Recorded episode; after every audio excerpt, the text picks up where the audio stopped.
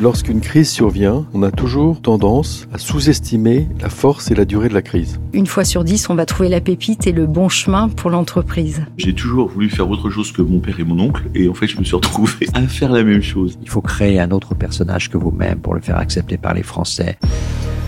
Depuis 20 ans, j'interroge pour Radio Classique les dirigeants économiques français sur leur actualité, mais à côté en off, ils me racontent les coulisses des grands événements auxquels ils ont participé. Ce sont ces moments de vie, ces expériences souvent inspirantes que ces femmes et ces hommes viennent partager dans ce podcast.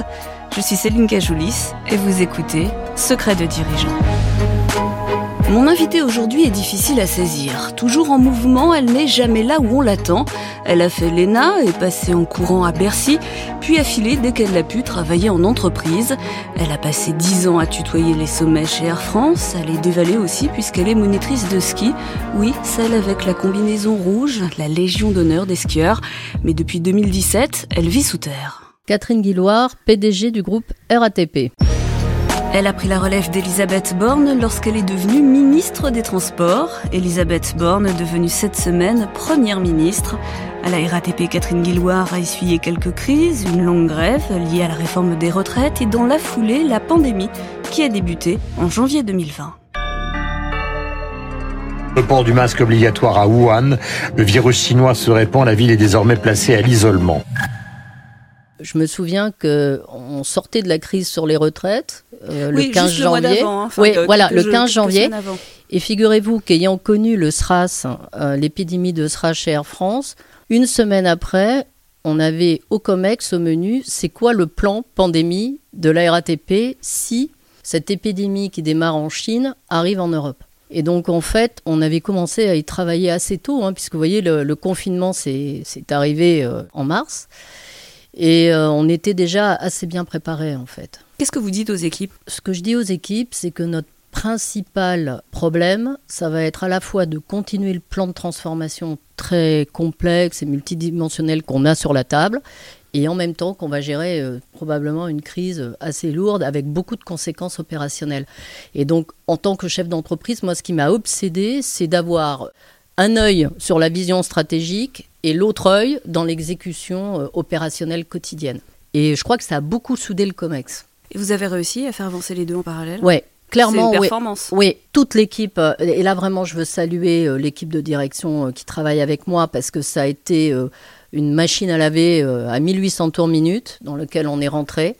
On avait trois sujets, hein, en fait. Hein. C'était le plan de transformation pour se préparer à l'ouverture à la concurrence, gérer la crise opérationnelle liée au Covid et en même temps sortir les projets de terre, puisque la RATP investit 50% de son chiffre d'affaires et l'année du Covid, on est arrivé à réaliser le plan d'investissement qu'Île-de-France Mobilité euh, voulait qu'on réalise. Et c'était colossal, hein, puisqu'on parlait de 2,4 milliards en 2020 et à livrer la 14 au nord, malgré le fait que, par exemple, certains de nos fournisseurs, comme les BTPistes, euh, avaient, pour des raisons de protocole sanitaire, arrêté pendant quasiment un trimestre de travailler. Qu'est-ce que ça vous a appris sur les gens avec lesquels vous travaillez? J'ai découvert que l'équipe, alors on est euh, un comité exécutif paritaire, hein, était en fait très complémentaire ça a ressoudé aussi, euh, quand je dis ressoudé, c'est-à-dire que souvent dans, une entreprise opérationnelle comme la nôtre, les opérationnels sont quelque part un petit peu les rois de l'entreprise et les fonctions support, par exemple, sont vues un peu comme des fonctions nécessaires, mais voilà. Bon. Là, la crise, tout le monde, ça a cristallisé finalement la mission de chacun.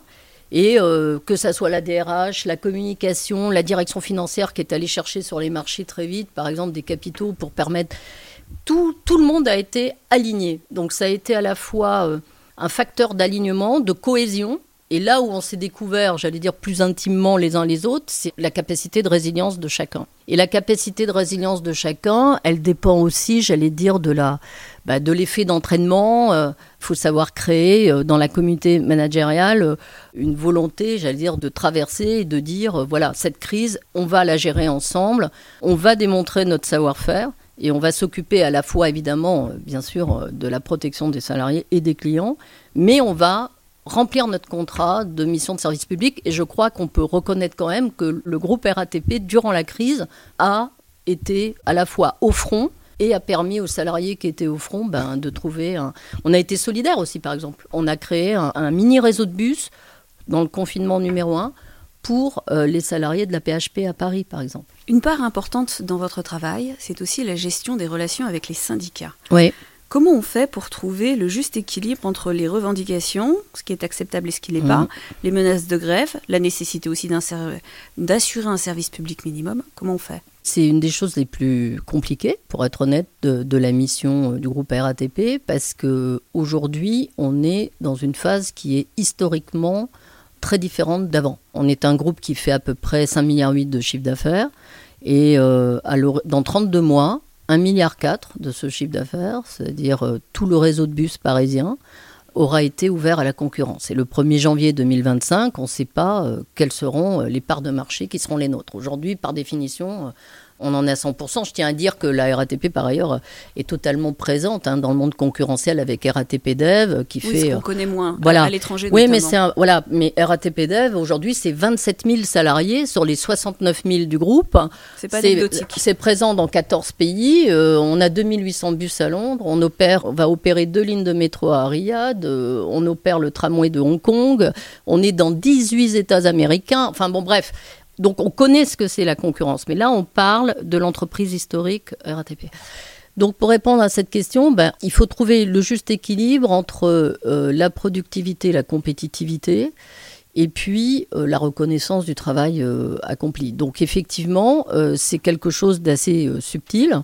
Et aujourd'hui, on n'est pas du tout dans la même position. Ça peut pas être, j'allais dire, du toujours plus comme avant, puisque là, on se retrouve face à des concurrents qui sont eux-mêmes ultra compétitifs. Donc il faut trouver, moi, ce qui me préoccupe, c'est de trouver le bon niveau aussi de qualité de service, parce que tout ne peut pas se faire au niveau du prix.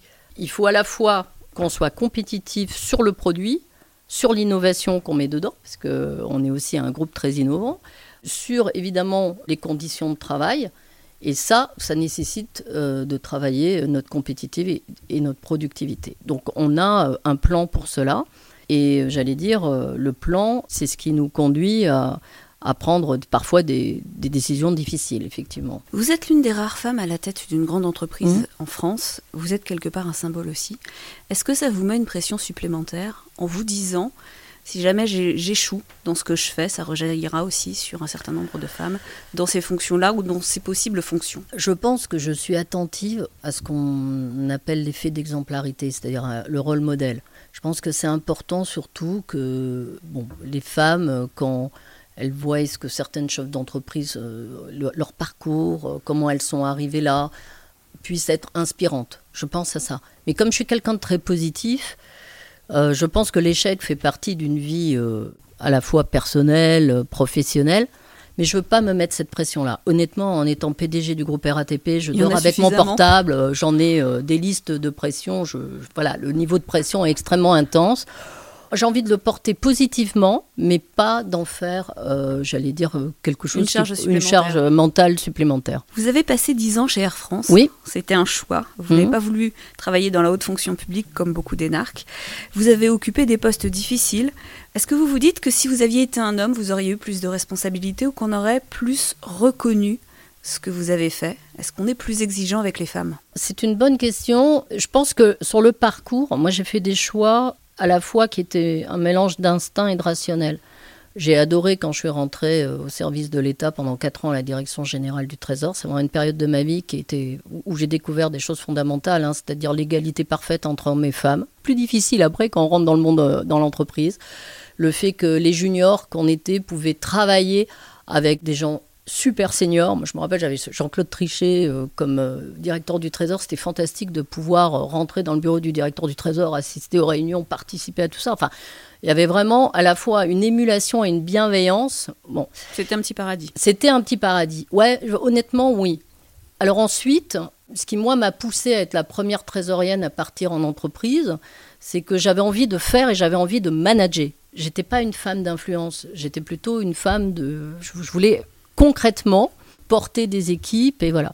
Donc je suis partie chez Air France, ça a été une période euh, extraordinairement intense où j'ai fait euh, des jobs effectivement pas faciles, notamment euh, le job de directeur délégué aux opérations aériennes, hein, qui était quelque chose d'extrêmement opérationnel. Il y avait la division des pilotes dedans. On a vécu la crise du 11 septembre. Mm.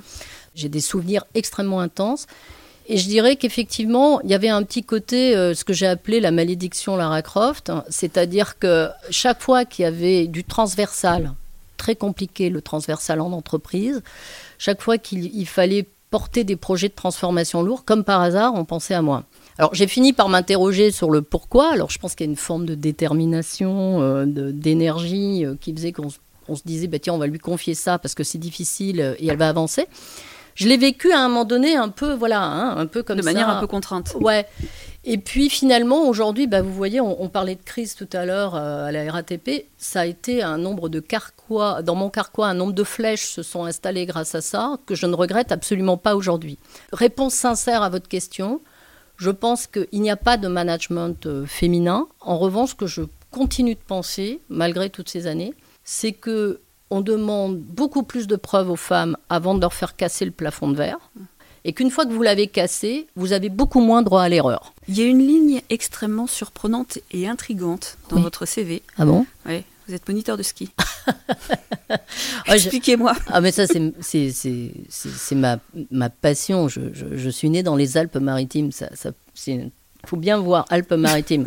Il y a C'est Argent. le Alpes que vous Voilà, avez gardé. c'est le Alpes que j'ai gardé. Non, j'ai un père qui était passionné de, ski et de montagne et, euh, j'ai été mis sur les planches à 23 mois. J'ai fait 12 ans de compétition euh, nationale et internationale. Et effectivement, quand je suis arrivée à Paris, alors c'était vraiment parce que je n'étais pas du tout euh, enfin, programmée. Hein, pour, Non, parce que vous dites d'ailleurs, vous avez fait l'ENA euh, parce que vous saviez pas qu'HEC existait, parce que sinon vous auriez sans doute choisi HEC. Oui, bah, moi, moi, moi, ma vie, elle a été finalement, c'est un, c'est- comme beaucoup de vies d'ailleurs, c'est des embranchements. Donc, euh, je suis montée à Paris à 20 ans avec une licence en droit en poche. Si j'ai fait du droit, c'est parce qu'à 14 ans, je me suis retrouvée au championnat d'Argentine en 79 à réaliser ce qu'était la démocratie, puisque j'étais chez l'habitant et que deux maisons plus loin, un père de famille s'était fait embarquer à 6 heures du matin dans des conditions euh, totalement inquiétantes et on l'a pas revu pendant tout le mois où j'étais là-bas. Et j'ai pris conscience de ce qu'était en fait la vie en pays démocratique. Donc je suis allée faire du droit à cause de ça. À 20 ans, euh, j'étais repérée par un prof de droit qui m'a dit faut, faut monter à Paris. Je suis arrivée à Paris. J'ai rempilé, si je peux dire, mes skis euh, de compétitrice. Et j'ai démarré euh, un cursus parisien qui s'est achevé par le monitorat et Sciences Po en même temps, trois ans plus tard. Mais c'est ma vie, c'est ma vie. J'ai tous mes copains à Oron. Je suis, je suis encore inscrite à l'école de ski d'Oron pour ordre. Alors je donne pas de cours. C'est ce que j'allais dire, vous avez, vous avez donné des cours à un moment donné? Ah oui, oui, bien sûr. Ouais. Ah Vous avez réussi à donner des cours. Ah mais bien sûr. Ouais, ouais. Ouais, bien sûr. Ah, mais pour être moniteur, il faut donner des cours. Euh, bah, pour, la formation est très longue. Elle, du- elle, dure, euh, elle dure minimum 36 mois. Il faut faire un minimum 45 jours en école. Non, non, non, oui, bien sûr. Bah, ça a été d'ailleurs, euh, entre guillemets, aussi mon- un job étudiant hein, pour me payer une partie de mes études à Paris. Et vous avez fait deux années, Ouais. une pause de deux années pour faire de la compétition. Ah non, alors je me suis pas arrêtée, j'étais à Bercy. Oui. Et euh, j'ai fait le, ce qu'on appelle le circuit coopératif et j'étais vice-championne de France euh, en géant et en super G. euh, parce que ça m'a repris. C'est un pari stupide avec une amie avec qui je faisais de la compète en ski. Et à la on avait, on- je devais avoir 27 ou 28 ans. On s'est dit bah, pourquoi on referait pas quelques courses pour s'amuser?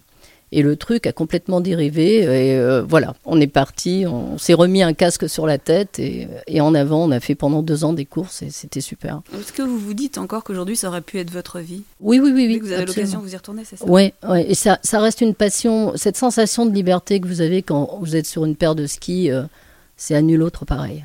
J'ai quelques petites questions pour terminer. Oui.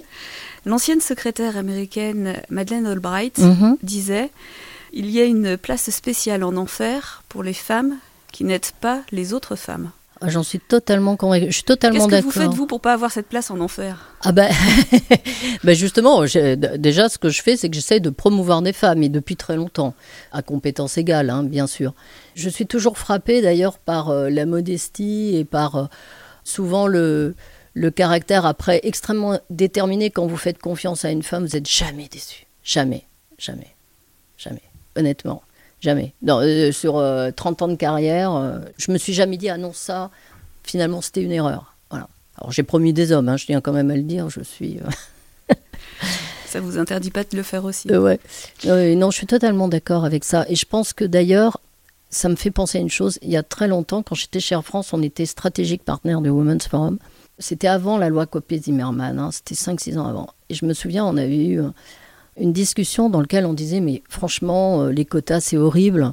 On a totalement changé, enfin moi j'ai totalement changé d'avis là-dessus. Parce que quand j'ai réalisé que en restant dans le, dans le même couloir de nage, on allait mettre euh, 90 ans à avoir euh, 40% de femmes dans les conseils, j'ai trouvé que la loi a démontré d'ailleurs sa pertinence. hein. C'est-à-dire tout le monde a dit mais ça va être terrible, elles sont pas formées, euh, voilà. Je Moi, que j'ai- ça fait école même à l'étranger maintenant. Voilà, et, et moi j'ai démarré ma carrière d'administrateur d'entreprise parce que je trouve que quand on est exécutif, qu'on est en responsabilité exécutive dans une entreprise, prendre un conseil à côté, un conseil d'administration à côté, quelque chose d'extrêmement euh, formateur, intéressant parce qu'on voit d'autres secteurs, euh, voilà.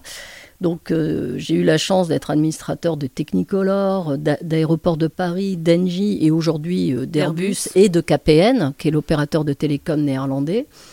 Et je trouve que c'est fantastique. Et la mixité, à la fois dans les équipes exécutives et à la fois dans les boards, on a démontré que c'était un plus.